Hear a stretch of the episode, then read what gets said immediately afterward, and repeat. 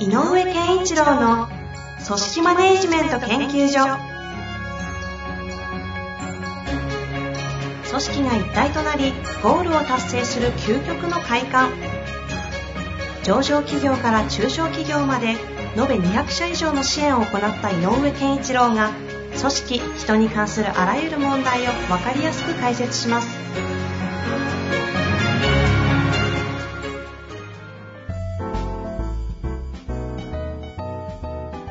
こんにちは、遠藤和樹です。井上健一郎の組織マネジメント研究所。井上先生、よろしくお願いします。よろしくお願いします。さて、今週も行きたいと思いますが、前回はワンオンワンでしたよね。ワンオンワンが進捗管理の場になってしまっているという現実を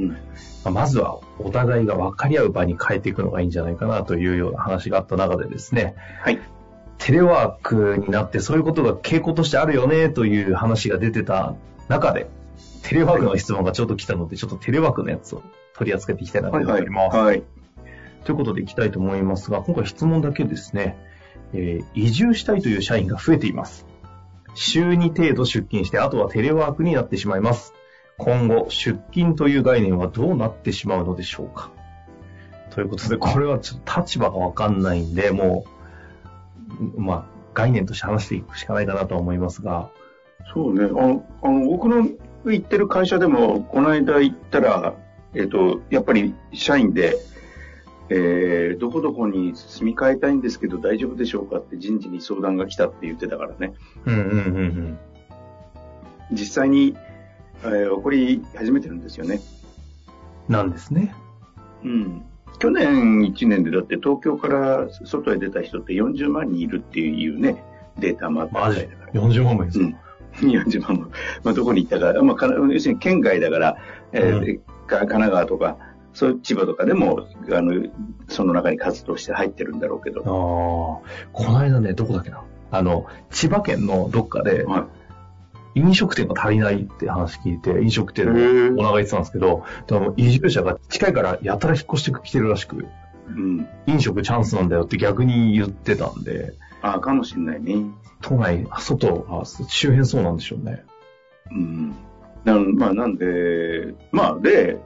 実際にそういう話が出てきたっていうことは、ね、あの、去年あたりから、いやいやいや、あの、コロナっていうことを背景に、かつ、あの、その前から言ってたテレワークって本、本格的にちゃんと現実的になるねとかって言ってたじゃない？うんうん。で、さらにそれがやっぱり本当に現実的になってんだなっていう感感覚ですよね。いやー、確かに確かに。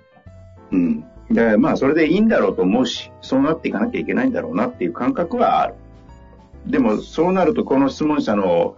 ね、聞いてる、出勤って概念はどうなんのっていうね。あのー例えば、法律的に、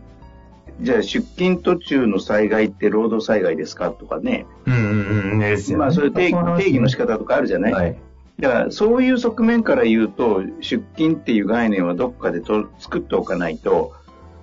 おかしなことになるのかもしれないんだが、えーここではあえて、まあそういう、えっ、と、今みたいなね、あの、労災適用の労災的なねですから、うん。っていうようなことではなく、えー例えばじゃあ、通勤手当ってどうするのとかね。っていう話からいくと、通勤っていう、出勤って何っていうと、テレワークをしてる時に言えば、ベッドルームからワークルームに移ったのが出勤だろうって話になるんでね。だから、あの、要するに出勤開始に伴って、あ出勤というか、あの、業務開始に伴って移動があるんであればそこを出勤って言うんだろうけど、うんうんうん。だから週に1、2回、例えば週に1回、2回、えっ、と、会社に行って、他はテレワークですって言ったら、まあ、あくまでもその1、2回は通勤っていう感覚でいいんだろうけど、うんうん感覚的にはね。えっ、と、ことさらなんか特別の概念を入れなくてもいいんだろうけど、そうするとさっき言ったような通勤手当とかって、あの、な、どうなんのってなると、ね、当たり前だけど定期代だねっていう話じゃなくなるわけだし。で、まあ、なおかつ移住先がね、ちょっと新幹線使ったってどこどこまで行きますなんていう、うつ、あのね、えーことになってくると、じゃあいくらまで出すのっていう話になるので、はいはい。逆に言うと、えっ、と、業務をするにあたって、えー、場所が、どことどことどこを使いますかっていうことが、えっ、と、会社と社員とがお互いに確認し合うべきことになるので、えっ、と、会社に行くということが通勤っていうことじゃないねっていう話にはやっぱりなると思うね。うん、うんうん。まあ特に週1しか行かないんだったらね、なおかつ、で特になんだ、えっ、ー、と、若干高崎とかあっちの方で、えっ、ー、とつあの、新幹線で帰りますなんて言うと、誰かが言ってたけど、場合によってはそれって出張じゃないのっていう話もあったぐらいでね。毎日ね。うん。いや、毎日じゃなくて、1日しか行かないから。ああ、そういうことね。はいはいはい。うん。通勤っていうのはもう、とにさっき言った自宅の中での自己完結しちゃってるよねってうん、あの、交通費のかからない通勤だよね、それをっていう感じで。なんか大企業役員とかね、よく、あの、新幹線通勤って昔よくありましたよね。うん、あったあった。あの、僕がいた会社でも、えっ、ー、と、盛んに新幹線通勤ってのを認めるか認めないかって話してた時代があるからね。でも、まあ、なので、あの、通勤、それこそ通勤手当の上限を、例えば当時で言うと、その前の会社で言えば、ここの新幹線のここの駅までの、あの、えっ、ー、と、定期代までは保証しようみたいな感覚で決めてたりもしたくらいだから。あ、だからまあ話に戻ると、このご質問者が考えている、聞いている通勤っていう概念はどうなんでしょうねって言ったら、えっ、ー、と、やっぱこう、通勤っていう概念じゃないのかもね。勤務をするのはどこですか？勤務地はどこですか？で、それの移動に伴う費用はこうしますっていうルールだけある。うんうんうん。くらいな感じなんじゃないのかな。けど、そういうことですよね、きっとね。うん。まあ、仕事というのは物理的な場所うん。物理的な場所の働く場所と働くということが完全に今、イコールじゃなくなっている中で、通勤という概念そのものがなんかちょっとピンとこないですもんね。そう。まあ、あの、さっきから言うように、あの、向井先生みたいな法律的な立場から見ると、これってどうなんのっていうのはあると思うんだけど、それは、ね、細かいことでも。後からね、解釈はするとして。でも、あの、社員と会社の考え方では、その従来の通勤という考え方はないよっていうことになると思うよね。今のところ、付き合いされてるクライアントさんだったり、中では、完全に通勤が、という概念がもうぶっ飛んだみたいな会社、さすがにないですか？結構リアルが多いのかな？いやいや、えっ、ー、とね、通勤という概念をなくしたとまでは決めてないんだけど、通勤って何っていうふうに語ることもないんだけど、ほぼ、ほぼ通勤という概念がなくなってるって会社はある。ああ。事実上。なんかあの、クリ、まあ、井上先生昔の元古巣の音楽業界とか、いわゆるそのクリエイティブ系の業界とかって、あの、まあ、あと新聞記者とかもそうなのかもしれないですけど、あの現場、現場があるじゃないですか。なので、はいはい、っていう概念がそもそも存在しないみたいな方々って、ここ結構近しいなとは思うんで、そういう人たちにとっては別に何ら変わんねえぞっていうところなのかなと思ってるんですけど。そう。だから、あの、変な話、例えば僕のね、前の会社で言えば、えっ、ー、と、通勤手当っていうのは、あの、一律、えーと、定期代のに相当するものを支給しているというルールだったけれども、やっぱり全然そこじゃないところ動き回るので、それは通常の交通費生産でしてるわけよね。だから、えっ、ー、と、そう通勤、えー、定期代に相当の通勤手当っていうのがなくなっちゃうっていうだけだよね、今ね、まず。はいはいはい。うん。で、必要、かかった交通費生産はするよっていうだけの話なので、まあだから出張に近いですよね、毎度毎度。ただ、ただ、あの上、上限はあるよっていうことなんだろうと思うから、うん、その間、その範疇で自由に考えてくださいと。いいですよっていう話になっちゃうんじゃないかね。その代わり、えっ、ー、と、勤務地、えー、例えば会社には、あの、職場ごとのルールがあるので、うちの仕事は、この、えー、この部は、例えば営業部は、えっ、ー、と、必ず、えー、週に2日は会社に来て、リアルでやるんだぞっていうことはルールであれば、それにちゃんと従ってください。はいはいはい。うん。遠いから遅刻しますのってのは許せませんよっていう話になるだけだよね。まあ、ということになってしまいますが、あと何かありますかね移住したいという社員が増えていますと。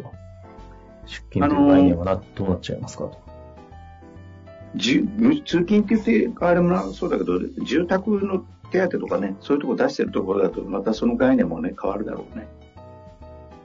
要するに東京だから東京の出社してる人たちはとあの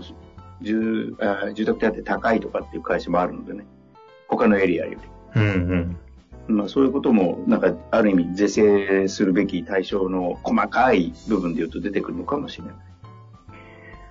まあでもな、確かにそのさっきから言うにあの、仕事するために通うっていう感覚は、どんどんなくなるでしょうね。うん。それでいいんだろうし。成り立つなれば。うん。まあ、前回言ったような、その共通だったりっていうものがどんどん、関係の質がどんどん高低下していくみたいな、あのものはあり得るので、場が一緒ってだけで、まあ、逆に言うとマイナスになった部分もあるかもしれませんけど。まあね、確かに。いやー、井上先生が言う、よくリーダーは旗を掲げなさいという話をされますが、より旗がないと、ただこういう働き方が加速すればするほど、どんどん分離していくというか、うん、解体してきそうな感じは一方でします。そう。なので、えっ、ー、と、今のこの質問者みたいなことで言うと、その旗っていう側面から言うと、社員の方から、こうしたいんですけど、どうしいいですか？みたいな問いかけが来たっていう時に、えっ、ー、と、迷うよね。でも本当だったら先回りして、例えばだけど、いいんじゃないって言ってあげられたら、社員は、ある意味の旗を感じるのよね。あ、方針は決まってるんだって。はいはいはい。こういうことって、すごい実は細かいことなんだけど大事なのね。だから、どう考えたらいいんだろうかって言うんだけど、どう考えようと思ってるかが大事って言ったらいいのかな。で、あの、まあ、間違ったらごごめん、直すっていうことでいいんじゃないかと思うので、うん、まあうん、こういう新しい動きが出てきてる時こそ、えっと、人事とか総務とかいろんなところの専門セクションは、自分の、えっと、部署の範疇で起こり得ることについてはもう実際にまだ起こってなくても方針はもう持っといた方がいい。なるほど。うん。それがある意味の会社にが、あちゃんと考えて、あの、なんていうの、旗を立ててる感がするのでね。うんうんうん。まあ、あとは前回の引き続きの流れで言うんであれば、井上先生おっしゃってた、あの、ワンオンワンとかそういう背景となる共通のものを話すというのは場を別で設けるとかいうのが大事って意味で言うと、こういう移住とかいうテーマについてみんなでこう話をするという場っていうのは逆に意味のありそうなテーマでもありますよね。そうね。あの、いいんじゃないの？あの、答えないです、ね、うん、あの、現場の管理職、課長さんぐらい集めて話すっていうの手だよね。ねそうですよ、ね。それいい、それいい話かもしれないね。まあ、というところで、まあ、ホットというかね、現実的な方もいれば、非現実的なテーマでもあったり、人によってだいぶ違うテーマでありますけども、そうでしょうね、世の中のね、流れ的にはこういった話も多いんだなというところで、今日のあたり終わりたいと思います。宮部先生、はい、ありがとうございました。ありがとうございました。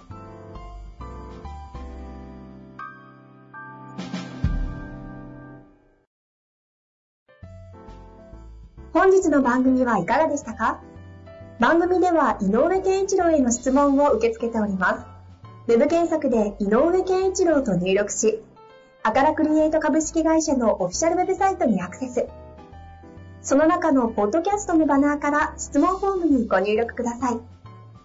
また、オフィシャルウェブサイトでは無料メルマガや無料動画も配信中です。ぜひ遊びに来てくださいね。